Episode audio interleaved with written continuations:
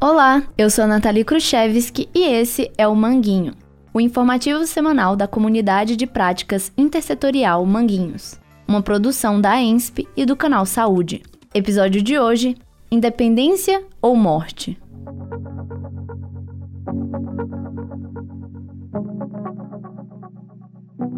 No Brasil, no dia 7 de setembro, comemora-se o Dia da Independência.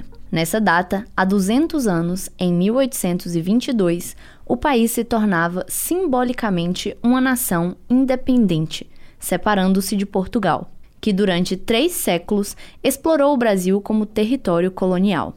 Em 1500, quando os portugueses aqui chegaram, tomaram posse do país como se as terras e as riquezas daqui pertencessem a eles. Fizeram do Brasil uma colônia ou seja, um lugar que exploravam economicamente, dominavam militarmente e administravam segundo seus próprios interesses. Esse ano, por conta dos 200 anos da data da independência, muitos projetos estão sendo realizados nas escolas, buscando compreender o que de fato foi o processo histórico de independência.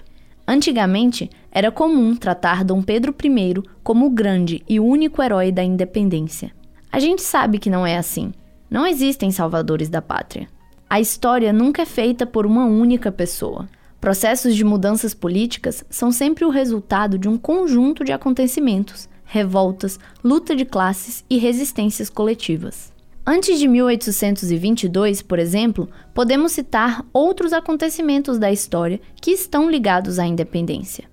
A chamada Inconfidência Mineira de 1789, que levou à execução de Tiradentes, tinha como objetivo instalar uma república em Minas Gerais e se separar de Portugal. Em 1798, na Bahia, um outro acontecimento nos ajuda a compreender que uma insatisfação crescente com a coroa portuguesa já vinha se acumulando no Brasil décadas anteriores à independência. A Conjuração Baiana, ou Revolta dos Alfaiates, foi um movimento que tinha também como objetivo a implantação de uma República Baiana e a separação de Portugal. Mas, diferente da Inconfidência Mineira, contou com a participação de amplos setores das camadas populares, como escravos, negros libertos e homens brancos de baixa renda. Entre as suas reivindicações estava a abolição da escravidão. Para o senhor Bezerra Araújo, morador de Manguinhos e integrante da equipe de O Manguinho, o que houve foi uma falsa independência, que foi resultado do medo que as elites tinham dos movimentos de revolta e contestação colonial que cada vez mais cresciam. Ele cita também a insurreição pernambucana de 1817 e o líder Frei Caneca, executado em 1824. A gente perguntou para ele o que significa ser um país independente. Um país independente é um país soberano com decisões próprias, sem interferências externas de outros países. Independência é priorizar decisões internas, visando o bem-estar do seu próprio povo. E sobre comemorar a independência do Brasil em 2022, ouça o que ele disse. Comemorar 200 anos de independência do Brasil é comemorar e confirmar 200 anos de mentira. O que devemos fazer é aproveitar para denunciar ao povo esses 200 anos de falsa independência e exigir o fim da mentira como uma verdadeira independência do Brasil. Bruno Mussa Curi, professor de História do CIEP Juscelino Kubitschek, ao comentar sobre as comemorações da independência deste ano, destaca que o culto aos resquícios de um passado imperial português ainda sobrevive entre nós. Ele afirma que a história do Brasil está marcada por processos inacabados de rupturas.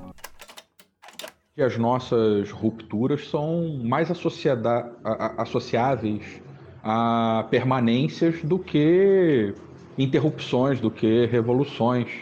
Desde a nossa independência, né, que é consequência do processo da relação econômica Portugal, Grã-Bretanha, né, aqueles conflitos na Europa, o vinda né, da família real, depois o retorno, o, o, a associação da colonização do Brasil é, dentro do do nacionalismo português, enfim, que acaba se chegando a esses acordos, né, em que o Brasil ele só é, se torna independente é, mantendo né, o teu papel nesse concerto né, nas relações internacionais e, nos, e, e mantendo né, é, os poderes estabelecidos e as relações sociais estabelecidas, a gente percebe que a gente tem uma independência questionável. A gente ainda não tem um país que se formou pela base, né, pelas aspirações da comunidade, do povo que compõe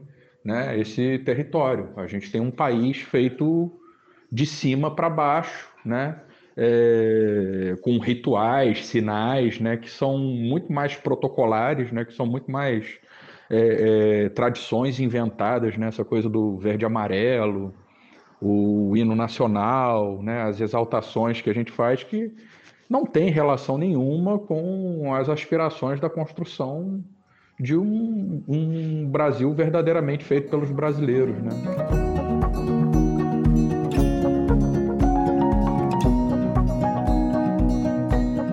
Conhecer a história do Brasil nos ajuda a enfrentar as violações de direitos que atingem as favelas e os territórios vulnerabilizados? Responda essa pergunta em nosso grupo de WhatsApp. E se você tem interesse em saber como a saúde coletiva pode contribuir para a independência do Brasil, procure pelo link na versão escrita de O Manguinho e na descrição desse episódio.